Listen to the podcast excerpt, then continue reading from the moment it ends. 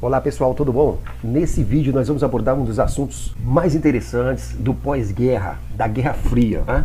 Aqui no canal nós temos alguns vídeos abordando esses principais episódios, episódios históricos que vão acontecer no pós-segunda guerra, no momento em que o mundo se divide em dois grandes blocos, né? o bloco capitalista liderado pelos Estados Unidos e o bloco socialista liderado pela União das Repúblicas Socialistas Soviéticas.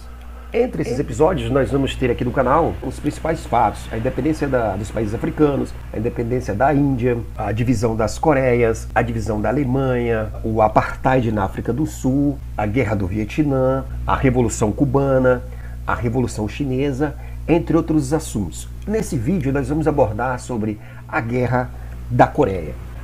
Bem, a Guerra da Coreia foi travada entre 1950 e 1953, justamente no período pós Segunda Guerra e no momento em que o mundo se divide em dois blocos, o bloco capitalista e o bloco comunista.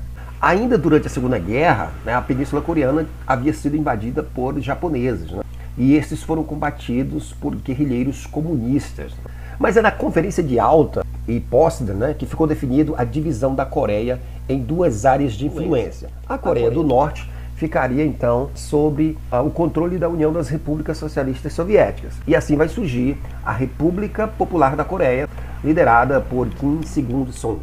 Já a Coreia do Sul ficaria sob o controle e a influência dos Estados Unidos da América, né? participaria do bloco capitalista. E vai surgir lá uma ditadura militar capitalista.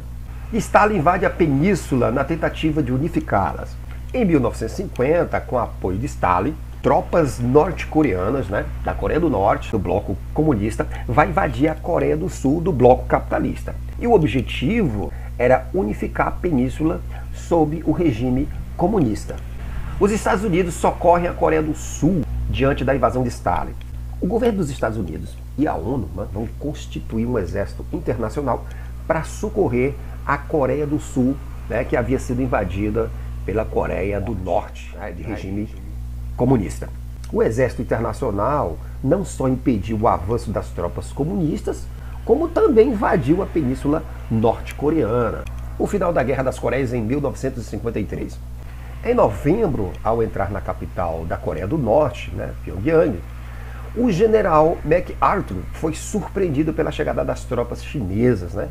Assim, o exército internacional, composto pela ONU e os Estados Unidos, sob o comando do general MacArthur, foi obrigado a recuar para o paralelo 38 da Península Coreana.